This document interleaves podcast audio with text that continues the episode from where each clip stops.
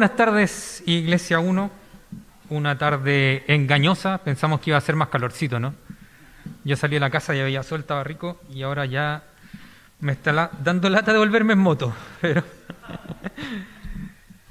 pero es una tarde gloriosa porque podemos reunirnos como iglesia, eh, alabar, glorificar a nuestro Señor. Y glorioso también porque podemos ser alimentados por su palabra.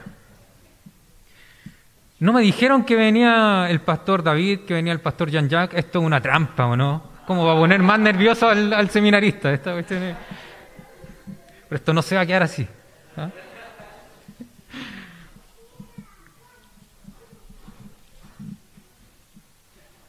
Estamos en esta serie, casi ya llegando al final, que hemos hablado de cuidar. Vimos en primera instancia el cuidado del corazón, vimos también el cuidado de la comunidad. Y ahora estamos en la última ya patita de esto, donde estamos viendo cómo cuidar nuestro entorno, cómo cuidar nuestro mundo, cómo cuidar también la creación y todo lo que esto involucra, y cómo la palabra del Señor también nos manda a eso. Y mientras preparaba el sermón durante la semana, no pude evitar conectarlo con todos los hechos de violencia que han habido, sobre todo acá en Santiago. Mi esposa es profesora y la, y la hermana de mi esposa también es profesora. Y mi esposa ha visto en sus momentos de hacer clases momentos muy complejos con alumnas que ella le ha tocado acompañar, en donde han respondido de manera violenta y no aceptan una corrección ni incluso del profesor. De igual manera, mi cuñada es profesora en Pedro Aguirre Cerda, muy cerquita de la población La Victoria, donde sabemos que esta semana se agarraron a balazos, muy cerquita de un colegio, de un jardín, lamentablemente con un chico fallecido. Y esto no es solo acá en Santiago que está ocurriendo, es en todo Chile donde hemos visto cómo la creación lamentablemente se está viendo afectada por una ola de violencia muy grande. Y esa es la tendencia que hoy día lamentablemente está siguiendo este mundo. No es que esto no haya estado presente antes, la violencia siempre ha estado presente en la historia, pero en este momento pareciera que fuera más efervescente, que fuera mucho más sencillo llegar a enojarse, llegar a tu límite y responder inmediatamente con violencia. Ya no hay la intención de solucionar las cosas con palabras. Y lamentablemente pareciera que la persona que sí se atreve a conversar las cosas, que sí se atreve a buscar una solución pacífica, es menso, es pavo. Y que el que sí se atreve a buscar la solución a través de la violencia y de imponerse a través de eso, es choro y digno de admiración. Y eso se está viendo hoy día en los colegios. Y eso se está viendo, yo sé, porque he conversado con hartos profes y muchos de ellos están hoy día sobrepasados con este tema sin saber cómo abordarlo, sin saber cómo cuidar de esto, sin saber cómo atender a esta tendencia que se está viendo en el mundo. Muchas gracias.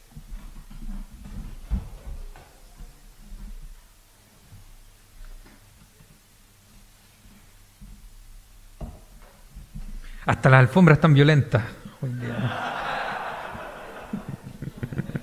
Aladino.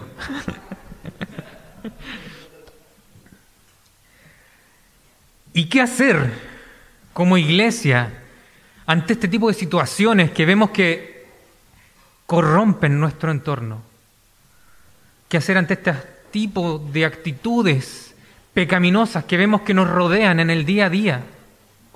¿Cómo podemos nosotros hoy día cuidar también de nuestra creación? ¿Cómo podemos ser nosotros testigos? Y ese es el título del sermón de hoy. Seamos testigos. ¿Cómo podemos nosotros ser testigos de Cristo, de su obra, de Dios y de su amor en una creación que pareciera no interesarse por nada? Perdonen que cambie el tema bruscamente, pero también mientras preparaba el sermón, la semana pasada fue el Día de la Mamá. La semana pasada, ¿cierto? Sí, fue el Día de la Mamá. Y típico que salen esas notas periodísticas con los WhatsApp de la mamá, ¿no es cierto? Las frases típicas de mamá. Y yo mientras preparaba este sermón, se me venía a la mente a cada rato una frase típica que mi mamá tenía cuando yo era chico. ¿Y a qué te mandé yo? No sé si su mamá también decía lo mismo o algo similar. ¿A qué te mandé yo? Y era típico en la casa, mi papá llegaba tipo seis y media de la tarde en la casa a tomar once. Entonces mi, mamá a las seis de la tarde ya se ponía a preparar las cosas. Y típico que mandaba a mi hermano chico a poner la mesa. Y Extitor a comprar el pan. Y eran las seis de la tarde, ahí está la plata, vaya a comprar pan. Y yo pescaba la plata, pescaba la bolsa del pan. ¿Se acuerdan que antes había bolsa del pan o no? Sí. pescaba la bolsa del pan, salía de la puerta y si veía un gato que intentaba atrapar un pájaro, ahí me quedaba. Oh, increíble, lo atrapará o no lo atrapará. A los cinco minutos mi mamá ya me conocía, así que ella salía, seis, cinco de la tarde. ¿Tú qué estás haciendo aquí? No, mamá, mira, es que el gato quiere atrapar el pájaro. ¿Y a qué te mandé yo? A comprar el pan. Ya, pues, vaya. abría la reja, salía de la casa y veía una araña construyendo su telaraña. A los cinco minutos después salía mi mamá, si ya me conocía. Seis diez. ¿Qué estás haciendo tú aquí? Mamá, mira, la araña está construyendo su telaraña. ¿Y a qué te mandé yo? No, pero es que mira la araña. ¿A qué te mandé yo? A comprar el pan. Anda a comprar el pan. Y así se me daba. Hasta que a las seis y media de la tarde llegaba y papá, la mesa estaba puesta, el agua estaba hervida, y venía llegando yo 6.45, 7 de la tarde. y el negocio estaba dos minutos y era hacia la vuelta de la esquina. ¿A qué te mandé yo? Frase típica de mi mamá. Y mientras estudiaba este texto no se me podía salir de la cabeza. ¿A qué te mandé yo? Vamos al texto. Mantengan abierta su Biblia porque vamos a estar volviendo constantemente a los versículos. Lucas ha comenzado ya su segundo libro. Ha hecho un pequeño resumen de lo que él ha expuesto en el primero, de cómo Cristo fue crucificado, como él cargó con los pecados, como Él venció al pecado al morir eh, de manera sin pecado. Al morir sin pecado, Él vence el pecado estando crucificado. Y Él resucita y vence la muerte. Así que Él ahora también muestra cómo Cristo, después de estar resucitado, pasa 40 días con sus discípulos. Y en estos 40 días, cuando ya se acercaba el tiempo en el que Cristo los iba a dejar, entramos al versículo 6. Entonces los que estaban reunidos con él le preguntaron, Señor, ¿es ahora cuando vas a restablecer el reino a Israel? Y nuestra tendencia, seamos sinceros, también somos malintencionados. Nuestra tendencia es decir, oh, que son burros los apóstoles. Todavía no lo entienden. Todavía hablan del reino de Israel en vez del reino de Dios. Oh, que son burros, todavía quieren ver a Jesús como líder político y no como Señor sobre la creación. Eso es lo primero que nosotros pensamos.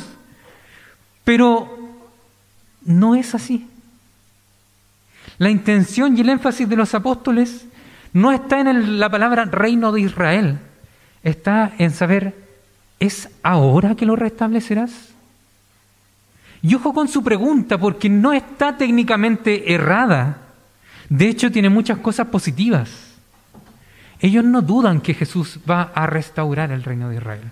No tienen duda alguna. Su pregunta no, lo muestra así. Su pregunta, y aquí vamos a la parte un poquito más eh, emocional, si podemos llamarlo de esa manera, apunta a un anhelo real ellos han visto a su Señor, que ya pasó por la cruz, que ya sufrió, pero que ya se levantó victorioso, que ha estado con ellos 40 días, que los ha acompañado. Han visto las señales de Él, han visto su cuerpo glorificado. Y ellos quieren ver ahora también cómo la creación va a ser restaurada. Así que en su pregunta también hay un anhelo, un deseo que es real. ¿Es ahora, Señor? Esta pregunta está cargada de emoción cargada de un deseo real. Y aunque la pregunta para nosotros pareciera ser errada, técnicamente es correcta. No les toca a ustedes conocer la hora ni el momento determinados por la autoridad misma del Padre, les contestó Jesús, versículo 7. Y Jesús no les dice lo mismo que dije yo, oh, que son burros, otra vez. ¿Cuántas veces le he explicado esto? Jesús no le responde de esa manera. Lo que hace Jesús es tomar su pregunta, tomar esta inquietud real de ellos y ampliar su concepto de qué es el reino de Israel. Y aquí nos vamos a meter en un tema que tal vez me voy a escapar un poquito del texto, pero que creo pertinente tratar. No hay una discontinuidad bíblica entre el pueblo de Israel del Antiguo Testamento y la iglesia hoy en el Nuevo. Es muy común escuchar esto en las iglesias, que Dios dejó de lado a Israel porque ahora es la iglesia la que se encarga de llevar a cabo la voluntad del Señor. Y crean una discontinuidad o incluso un reemplazo. Dios rechazó a Israel y ahora se queda con la iglesia. No es eso lo que la Biblia nos muestra. Lo que la Biblia nos muestra es que la continuidad de Israel, el pueblo de Dios, es la iglesia. Hoy la iglesia es el pueblo de Dios. Así que aquí no está errada la pregunta de los apóstoles. Solo que nosotros tal vez tenemos que entenderla de manera correcta. Pero Jesús también les llama la atención a otra cosa. Él les dice, no les toca a ustedes conocer la hora ni el momento. Y él está diciendo, ¿saben qué chiquillos? Su pregunta es súper válida. Es súper buena, pero no quiero que se distraigan con andar preocupados de cuándo va a ser la hora y cuándo va a ser el momento. También les dice, esa ansiedad que ustedes pueden tener en que el reino sea restaurado, ese anhelo y ese deseo real, pueden ponerlo a los pies del Padre. Porque Él les dice, eh, no les toca a ustedes conocer la hora ni el momento determinados por quién, por la autoridad misma del Padre. Y aquí me llamó mucho la atención, porque Jesús muchas veces dice, mi Padre que está en los cielos, pero aquí él habla en general. Le está dando a entender que Dios también es el Padre de ellos. Y que así como Dios ha tenido cuidado de Jesús en su ministerio, Dios también va a tener cuidado de ellos en este tiempo que va a transcurrir hasta que el reino sea restaurado. Así que esa ansiedad que tienen, pónganla a los pies de Dios.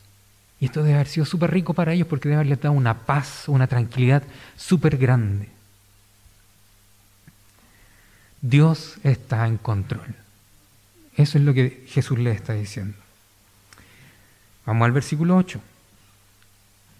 Pero cuando venga el Espíritu Santo sobre ustedes, recibirán poder y serán mis testigos, tanto en Jerusalén como en Judea y Samaria y hasta los confines de la tierra. Si Jesús le ha dicho, no es necesario que estén ansiosos y preocupados de eso porque Dios está en control, ahora le está diciendo, de esto sí es necesario que lo atiendan. Ustedes van a ser mis testigos. Y aquí empieza él a ampliar su concepto de qué es el reino de Dios. En Jerusalén, los discípulos deben haber dicho, obvio, en la ciudad santa donde está el templo del Señor, hay que ser testigos en ese lugar. En Judea, obvio, pues Señor, en la nación santa de donde tú vienes, hay que ser testigos en ese lugar. En Samaria, eh, bueno, sí, son en parte judíos, son como... Ya, bueno, ya, lo entiendo. Pero cuando Jesús les dice, y hasta lo último de la tierra debe haber sido una sorpresa sumamente grande para ellos. El reino de Dios no es solamente el pueblo de Israel. El reino de Dios es todo aquel que ha depositado su fe en Cristo Jesús y eso se extiende hasta todos los confines de la tierra. Ese es el reino de Israel. Ese es el pueblo de Dios. Pero también les dice algo súper rico. No solo los direcciona en la labor misional que les corresponde, también les dice que no van a estar solos. Pero cuando venga el Espíritu Santo sobre ustedes, y esto nos trae a recuerdo cuando Jesús inició su ministerio y fue bautizado por Juan el Bautista. Y en ese momento el Espíritu Santo desciende como paloma sobre Jesús. Eso es lo que Jesús también le está mostrando aquí a los discípulos. Ustedes no van a estar solos.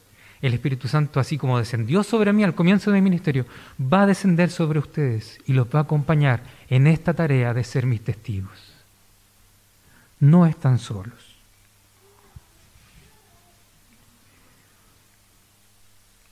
Esta parte a mí me llamó harto la atención también. Bueno, todo me llama la atención, siempre digo eso. Yo creo que ya perdió, ya perdió el poder de impacto esa frase con ustedes. Ya están acostumbrados. Dice que les va a dar poder. Pero poder para qué, dice. Para ser testigos. Y nosotros muchas veces, ¿qué hacemos? Señor, tú me llamaste a ser cabeza y no cola, así que en este momento tengo poder sobre, no sé, y ahí inventamos cualquier tontera.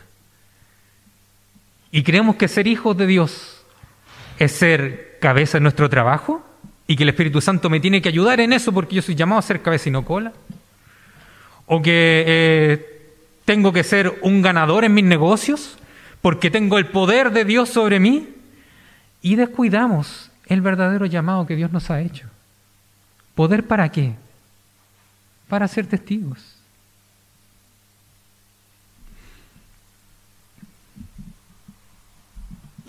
Vamos al versículo 9. Habiendo dicho esto, mientras ellos lo miraban, fue llevado a las alturas hasta que una nube lo ocultó de su vista. Aquí nos encontramos con una escena que nuevamente está cargada de emociones. Si los discípulos habían podido compartir con Jesús 40 días después de su resurrección, se habían podido juntarse a comer con Él, se habían podido ver los milagros, se habían podido ver las heridas en su cuerpo, se habían podido ser edificados nuevamente por las conversaciones con su Maestro. Llega un momento de despedida. Y este anhelo que ellos tenían de que el reino fuera restaurado ahora es calmado porque saben que Dios está en control.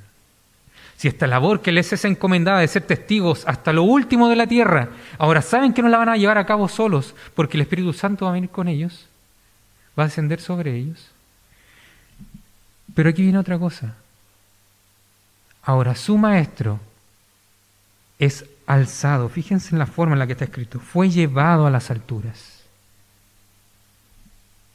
Entendemos que por Dios Padre porque el ministerio de Cristo aquí ya estaba completo. Él había consumado su obra y él en este momento ya le había entregado la posta a su iglesia. Chiquillos, ahora es labor de ustedes ser mis testigos. Y Cristo es alzado. Y hay un momento de despedida entre los apóstoles o entre los discípulos y Jesús. Pero no es una despedida cualquiera, porque nos dice que una nube lo ocultó de su vista. Y esto nuevamente nos lleva a lo que los evangelistas habían escrito en, sus evangelios, valga la redundancia. Cuando ellos habían visto nubes anteriormente, eran nubes que ocultaban la gloria del Señor. Y esa era la idea que ellos tenían. sobre todo los apóstoles con su trasfondo judío sabían que en el Antiguo Testamento una nube cubría el templo y eso era la presencia y la gloria del Señor. Ellos sabían también que cuando Cristo antes de ser crucificado estuvo el momento de la transubstanciación, una nube lo cubrió y de allí se escuchó la voz del Padre. Entonces cuando ellos ahora lo ven ascender, ser levantado y cubierto por una nube, se dan cuenta de que el ministerio de Cristo está terminado. ¿Y que Él ha ascendido a dónde? A la gloria de Dios. A nosotros nos cuesta verlo de buena a primera en el texto, pero cuando relacionamos todas estas cosas, vemos cómo para ellos sí tenía un significado mucho más profundo.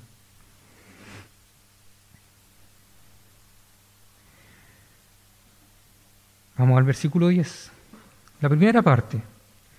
Ellos se quedaron mirando fijamente al cielo mientras Él se alejaba. Hay autores que dicen que aquí los apóstoles probablemente se quedaron abobados, sin saber cómo reaccionar. Como cuando nosotros decimos así como, ¿y ahora qué? Eso es lo que muchos autores describen con esta escena. Ellos se quedaron mirando fijamente al cielo mientras él se alejaba. Pero esta escena en verdad describe esa emoción que yo les decía una despedida, para la cual tal vez ellos no se sentían preparados, pero que sabemos que Cristo ya les había encargado. Chiquillos, ustedes sean mis testigos. Mi labor ya está consumada. Vamos ahora sí, hasta el final del texto. De repente se les acercaron dos hombres vestidos de blanco que les dijeron, Galileos, ¿qué hacen aquí mirando al cielo? Este mismo Jesús que ha sido llevado de entre ustedes al cielo, vendrá, vendrá otra vez de la misma manera que lo han visto irse.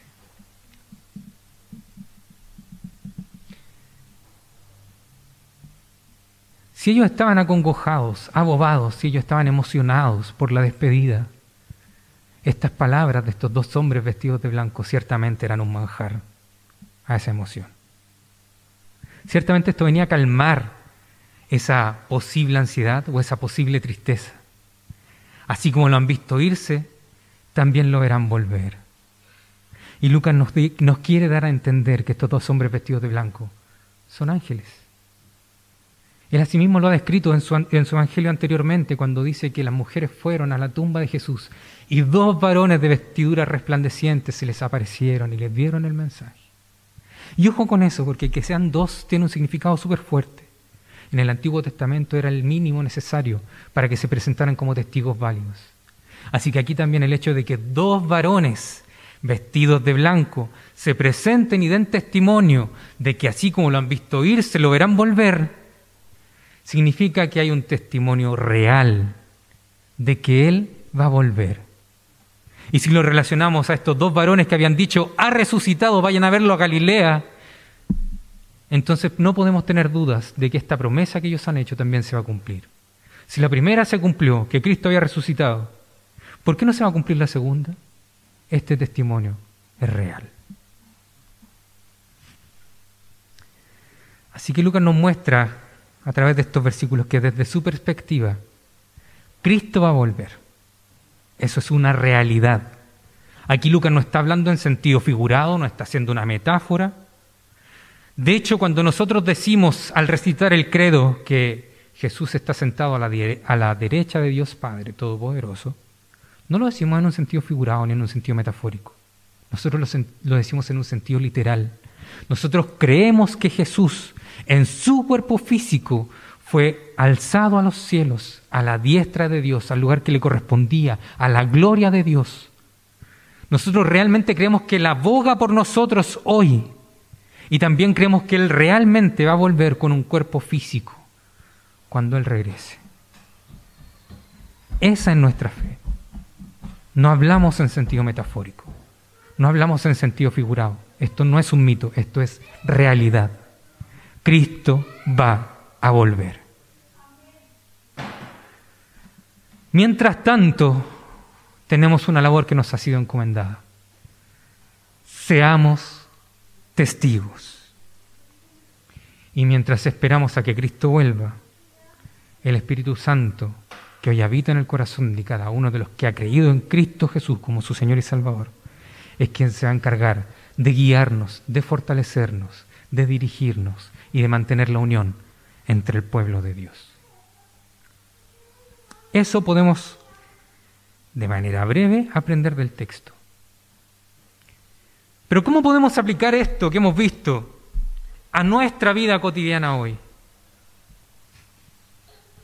¿Cómo podemos nosotros llevar a cabo esta tarea que Jesús nos ha encomendado de ser testigos? Y aquí quiero que veamos tres cosas. No voy a hacer el chiste con tres porque el pastor lo hace toda la semana, ya saben, así que saltémonos esa parte. Tres cosas vamos a ver. La primera, Señor, ¿es ahora cuando vas a restablecer el reino de Israel? Ser testigos implica un anhelo del reino de Dios. Ser testigos implica un anhelo real del reino de Dios.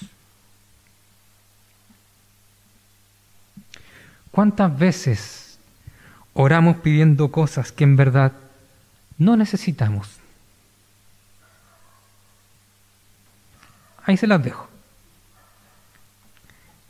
Y ahora contrástenlo con cuántas veces oramos pidiendo a Dios que venga tu reino, como nos enseñó Jesús en el Padre nuestro. ¿Estamos realmente anhelando el reino de Dios? ¿Estoy realmente anhelando ver su creación restaurada? Estoy de verdad doliéndome en mi corazón al ver que eventos de violencia se llevan a cabo de manera abierta a plena luz del día, en donde gente inocente está muriendo solo porque la creación no ha sido restaurada, solo porque yo no he sido capaz de ser testigo, solo porque he sido flojo en mi labor de llevar el Evangelio a todos lados. ¿Me causa eso dolor? ¿Estoy realmente anhelando el reino de Dios?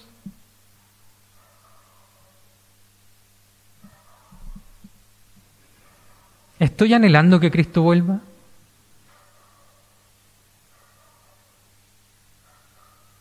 Pero por una razón sincera. Porque es súper fácil decir, Señor, estoy cansadísimo, por favor, vuelve pronto. Señor, ya no aguanto más en mi trabajo, por favor, vuelve pronto. Todos lo hemos dicho, yo me incluyo. ¿Hasta cuándo, Señor? ¿Por qué no vuelves pronto? Pero ¿saben qué? No es un sincero anhelo del reino de Dios lo que está viendo en mi corazón en ese momento. Es simplemente una manifestación más de mi egoísmo, de mi comodidad.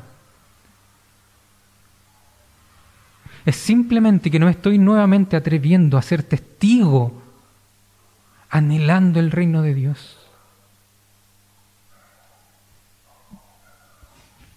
Si realmente anheláramos el reino de Dios, frases como esa, ¿hasta cuándo, Señor? ¿Por qué? Vuelve pronto, no brotarían de nosotros. Por lo menos no desde ese corazón egoísta. Porque si realmente anheláramos el reino de Dios, lo que querríamos es ver a nuestro Señor gobernar sobre su creación. Eso es anhelar el reino de Dios. Si realmente quisiera ver a Cristo gobernando sobre, sobre, la creación, si realmente anhelara el reino de Dios, entonces yo hoy día me gozaría en saber que Él ya fue levantado a los cielos de manera victoriosa, glorificado. Me gozaría en saber que está a la diestra del Padre. Me gozaría en saber que Él aboga por mí, porque yo sigo sin dar el ancho. Si yo realmente anhelara el reino de Dios, habría gozo en mi corazón. Me dolería ver el pecado, obviamente, pero me gozaría en saber que Cristo ya venció.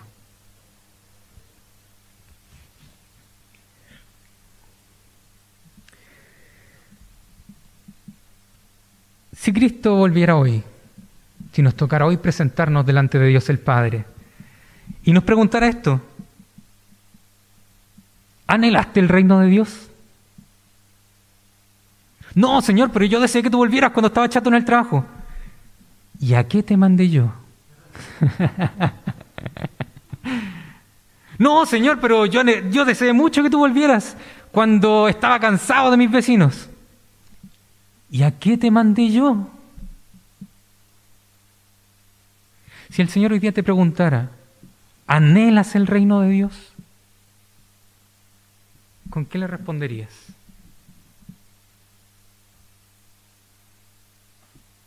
¿Y a qué te mandé yo?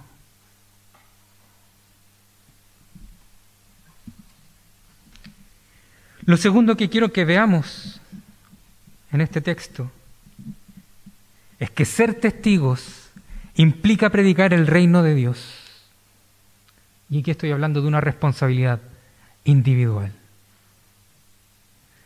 Ser testigos implica predicar el reino de Dios. Pero cuando venga el Espíritu Santo sobre ustedes, recibirán poder y serán mis testigos. Y aquí no podemos hacer esa dicotomía que lamentablemente en la historia de la iglesia la hemos visto muchas veces. Palabras versus obras. El Evangelio no es dicotómico, y eso lo veíamos la semana pasada. Palabras y obras van de la mano. Yo necesito predicar el Evangelio con mis palabras Necesito hacer una proclamación verbal del Evangelio. Necesito hablar de Cristo. Necesito hablar de cómo mis pecados fueron perdonados y cómo hay también perdón para aquel que deposita su fe en Jesús. Necesito hacer eso. Pero ojo con esto porque lamentablemente hemos pensado que predicar el Evangelio es prácticamente aprendernos un discurso de memoria. Y eso es un error. Hemos caído en que el evangelizar sea prácticamente hacer una campaña política, como si presentáramos un candidato. Y eso es un error. Y por otro lado, no puedo solamente llegar con palabras, tiene que ser acompañado con mis obras. Porque eso es lo que nos muestra Santiago, ¿no? Fe y obra van de la mano. Entonces, ¿por qué en el evangelismo irían separados? Debo cuidar de mis obras. Debo cuidar que mis obras acompañen mi predicación. No solo cuando esté evangelizando. Porque lamentablemente también caemos en eso. Llevamos el platito de comida, se lo pasamos a la persona, oramos por ella y creemos que con eso estamos listos, cumplí. Pero tus obras deben reflejar la gloria de tu Señor y tu fe en tu Creador todo momento. No solo cuando estés haciendo evangelismo. Incluso tus tiempos de soledad deben ser acordes a cómo se comporta un testigo. Y mucha atención con esto, porque tus palabras no reemplazan tus hechos. Y tus hechos no reemplazan tus palabras.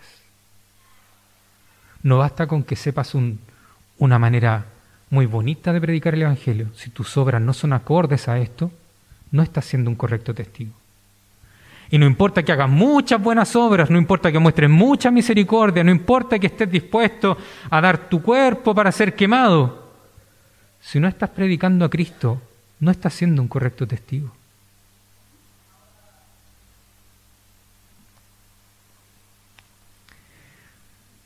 Pero ¿qué significa predicar el Evangelio?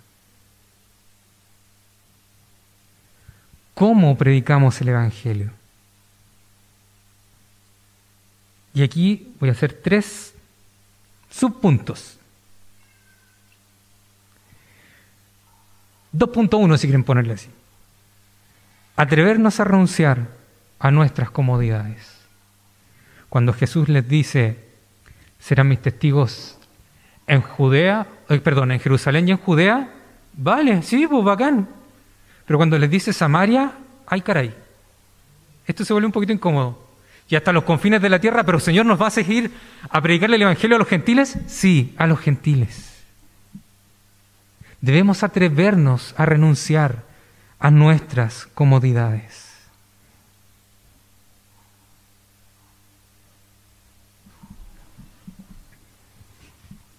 Segundo punto, segundo subpunto, debemos atrevernos a perdonar.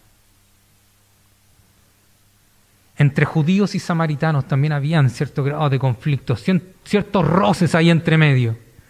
Así que para que los discípulos fueran a Samaria, ellos tenían, tendrían que aprender a perdonar a los samaritanos. ¿Cuántas veces hemos permitido que el perdón estorbe en nuestra predicación? ¿Cuántas veces hemos permitido que el perdón y las raíces de amargura que puedan haber en nuestro corazón nos impidan llevar una palabra a nuestro hermano que está dolido, a un corazón que está afligido, a alguien que necesita oír de Cristo. Atrevámonos a renunciar a nuestras comodidades y atrevámonos también a perdonar, porque eso también es ser testigos. Y un tercer subpunto, ¿cómo predicamos el Evangelio? ¿Qué es necesario? Es necesario estar dispuestos incluso a morir. Testigos, la palabra en griego es martures, de donde viene mártir, que se asemeja mucho más a nuestro concepto de esta persona que es capaz de dar su vida, ¿no es cierto?, por defender lo que es correcto. ¿Estamos nosotros dispuestos a morir por Cristo? ¿Estamos nosotros dispuestos a morir por ser sus testigos? Y aquí me acuerdo de una predicación que hizo el presbítero Gerson hace como tres años atrás, que no se me olvidó nunca Qué bueno que no está presente. Que si no... ¿Se acuerdan una vez que él llegó y dijo, también predicando de algo similar, dijo, imagínense si alguien entrara en este momento a la iglesia con una metralleta y nos apuntara a cada uno de nosotros y nos dijera, niega Jesús o te mato. ¿Cuántos de nosotros estaríamos dispuestos a morir por el nombre de Jesús? Levanten su mano. ¿Cuántos estarían dispuestos a morir por el nombre de Jesús? Poquitos. Qué pena. ¿Ah? Él hizo ese ejercicio. ¿Cuántos de aquí estarían dispuestos a morir por el nombre de Jesús? Y todos levantamos la mano y creyéndonos bacanes, sí, Señor, te doy mi vida. Y él dijo, ¿saben qué? Eso es fácil, po. Un balazo y era, se acabó. Pero ¿cuántos de aquí están dispuestos a vivir para Jesús? Ay, caray, ahí se complica la cosa. Renunciemos a nuestras comodidades, atrevámonos a perdonar y estemos dispuestos a morir y a vivir para Cristo. Y aquí me. De nuevo me voy a arrancar otro poquito, perdónenme. Perdona ahí a los pastores que están invitados, yo sé que ustedes no están acostumbrados a esto, la iglesia ya me tiene más confianza, pero.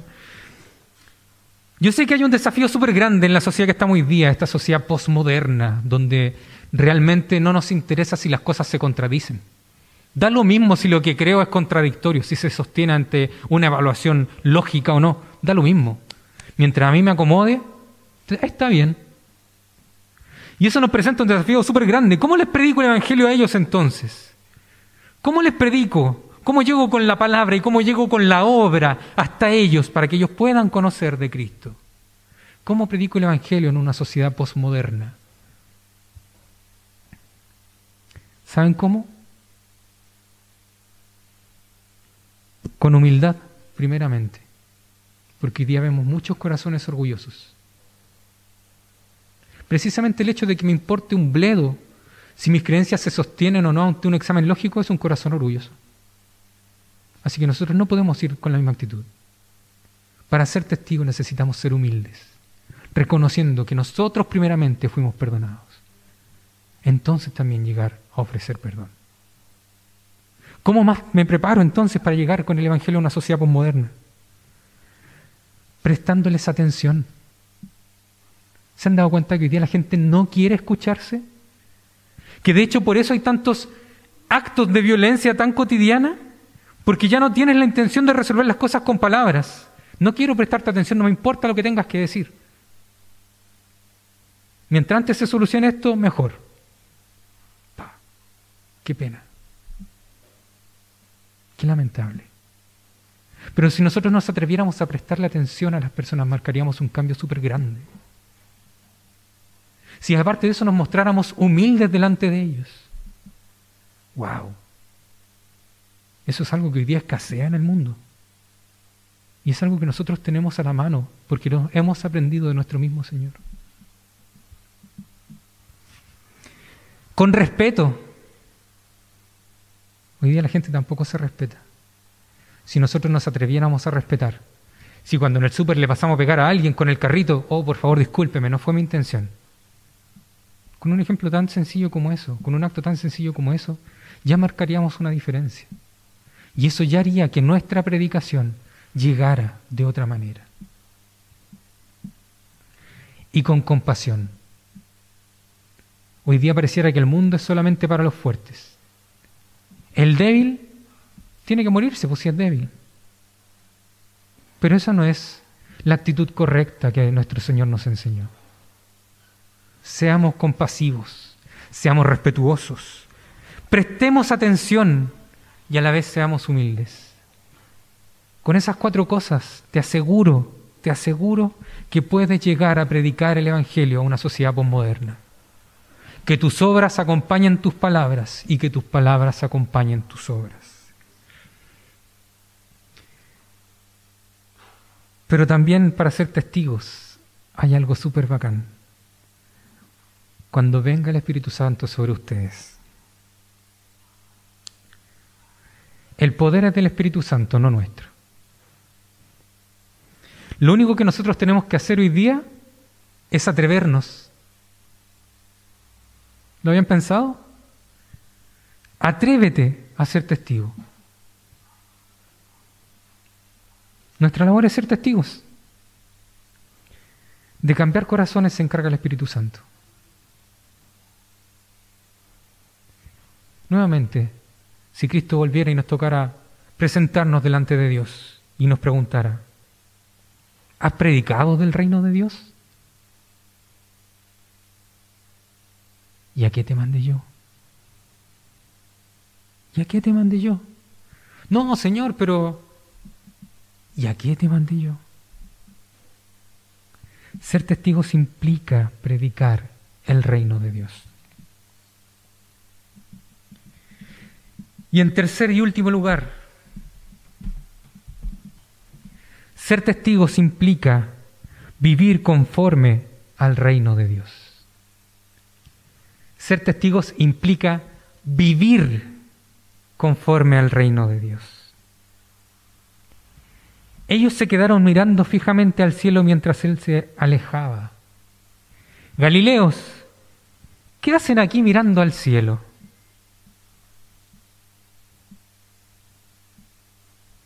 Aquí les doy una frase para que la noten en su Twitter, su Instagram y todo. Debemos vivir mirando al cielo, pero recordando que nuestros pies están en la tierra. No debemos enfocarnos solo en las cosas espirituales, olvidando al mundo que nos rodea. Pero tampoco podemos creer que si mejoramos este mundo, la solución de los problemas va a llegar por arte de magia. Vivir conforme al reino de Dios implica un acto social. Atreverme a manifestar el reino de Dios en todo lugar donde yo vaya. No solo cuando haga evangelismo, sino que en todo momento. No podemos vivir desconectados de nuestra realidad. Lamentablemente hemos visto muchas iglesias, y esto ha ocurrido mucho a lo largo de la historia de la iglesia, que la iglesia se termina encerrando, se vuelve hermética y desconoce lo que ocurre a su alrededor. Si quieres ser un real testigo, tienes que vivir para el reino de Dios, y eso implica que tienes que involucrarte en la sociedad que te rodea. No podemos vivir desconectados de la realidad.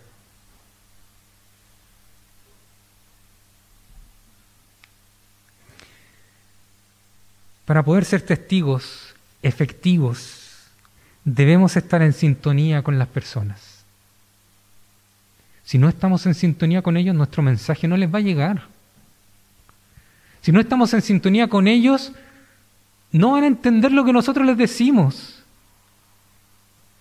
Pero para poder estar en sintonía con las personas, para poder ser testigos efectivos, es necesario pasar tiempo con las personas, conocerlas, conocer realmente sus necesidades. Y ojo que esto va a exigir de nosotros tiempo. Y creo que ese es un bien que hoy día no estamos dispuestos a compartir. Nuestra sociedad individualista nos llama a pasar el menos tiempo con la gente que no quiero pasar posible. Si les puedo hacer el quite, les hago el quite. Seamos testigos efectivos, viviendo para el reino de Dios, actuando de manera social, conociendo cuáles son las necesidades que nuestra sociedad tiene y atendiéndolas entonces desde el Evangelio. Atrevámonos a conocer aquellos movimientos que se están levantando y reconozcamos en ello aquellas verdades que hay, porque sabemos que toda verdad proviene de Dios, porque nuestro Dios es verdadero y el creador de la verdad. Entonces atrevámonos a conocer nuestra sociedad, a identificar las verdades y esas verdades a apoyarlas, pero desde el Evangelio, desde la palabra de Dios. Vivamos conforme al reino de Dios. Debemos estar dispuestos a compartir nuestras vidas. No solo por Instagram, no solo por Facebook, debemos estar dispuestos a compartir realmente nuestra vida, a abrir nuestra casa, incluso a aquella persona que pareciera no simpatizarme tanto. Vivamos para el reino o conforme al reino de Dios. Hay una frase de Babink que me gustó harto. No es posible ser cristiano en casa y entregar el mundo a nuestro alrededor a la influencia destructiva del pecado. Porque lamentablemente muchas veces caemos precisamente en eso. Creemos que mientras mi casa esté bien, el resto maní. Pero eso es precisamente no ser testigos. Mi casa está bien, gloria al Señor.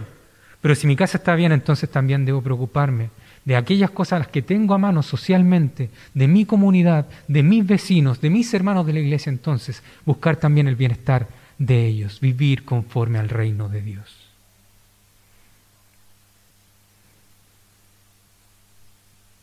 El Evangelio es un mensaje relevante para todas las necesidades y cuestiones humanas. No hay nada que escape al Evangelio. El Evangelio es relevante para todas las necesidades y cuestiones humanas. Por tanto, cuando nosotros hagamos evangelismo, cuando seamos testigos, debemos conocer nuestra sociedad y entonces esto va a fluir de forma natural y vamos a poder compartir incluso nuestras experiencias diarias desde la perspectiva del Evangelio. Y eso sí va a estar en sintonía con las personas y sí va a llegar a ser un mensaje efectivo. Ser testigos implica un anhelo del reino de Dios. ¿Estamos anhelando el reino de Dios? Ser testigos implica predicar el reino de Dios. ¿Estamos predicando del reino de Dios, tanto de palabras como de obras? Ser testigos implica vivir conforme al reino de Dios, involucrarnos en la sociedad y presentarles el Evangelio en una forma en la que ellos sean capaces de comprenderlo en su idioma. ¿Estoy viviendo conforme al reino de Dios?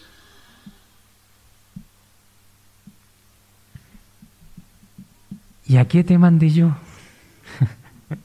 yo les dije, si no me podía sacar la frase de mi mamá de la cabeza. Yo les decía que la iglesia es la continuación de Israel. La iglesia es el pueblo de Dios. Pero si tuviéramos que hacer un contraste con el pueblo de Dios del Antiguo Testamento, tendríamos que decir que ellos anunciaban al Mesías que iba a venir. El llamado para nosotros hoy es el mismo, solo que desde el otro extremo, hoy día nosotros anunciamos al Mesías que ya vino que ya completó su ministerio, que ya cargó con el pecado de los hijos de Dios, que ya se levantó victorioso de la tumba, que venció al pecado y a la muerte, que resucitó.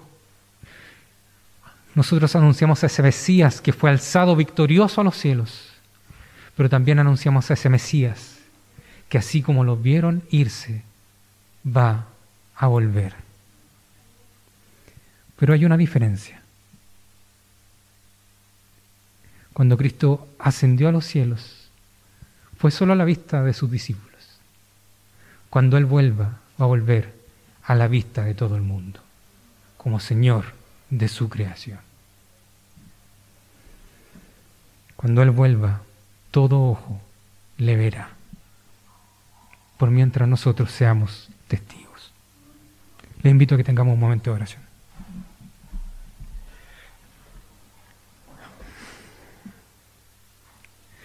Buen Dios y Padre Celestial, te agradecemos, Señor, porque grande ha sido tu misericordia para con nosotros, Señor.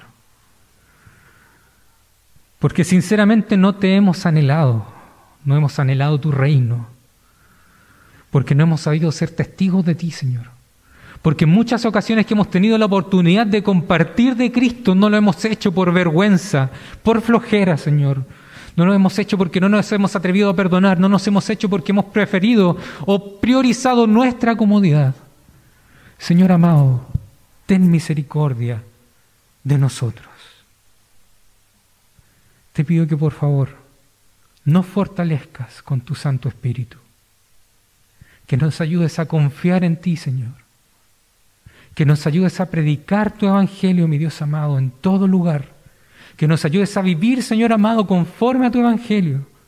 Que nos ayudes, Señor amado, a ser testigos de Cristo en esta creación. Ayúdanos, mi Dios, a amar como tú amas, a tener misericordia y compasión como tú tienes misericordia y compasión. Ayúdanos a confiar en tu Santo Espíritu y en el poder de Él para transformar corazones. Y ayúdanos, Señor, a atrevernos, a atrevernos a hablar de Cristo Jesús, a atrevernos a vivir para Cristo Jesús. Cuida de nosotros, por favor, y fortalécenos en esta labor. Y ayúdanos también, mientras esperamos que nuestro Señor regrese, a ser guiados por el Espíritu Santo. Ten misericordia de nosotros, Señor. Te lo pido todo en el nombre de Cristo Jesús, nuestro Señor y Salvador. Amén. Mis hermanos, que el Señor les bendiga.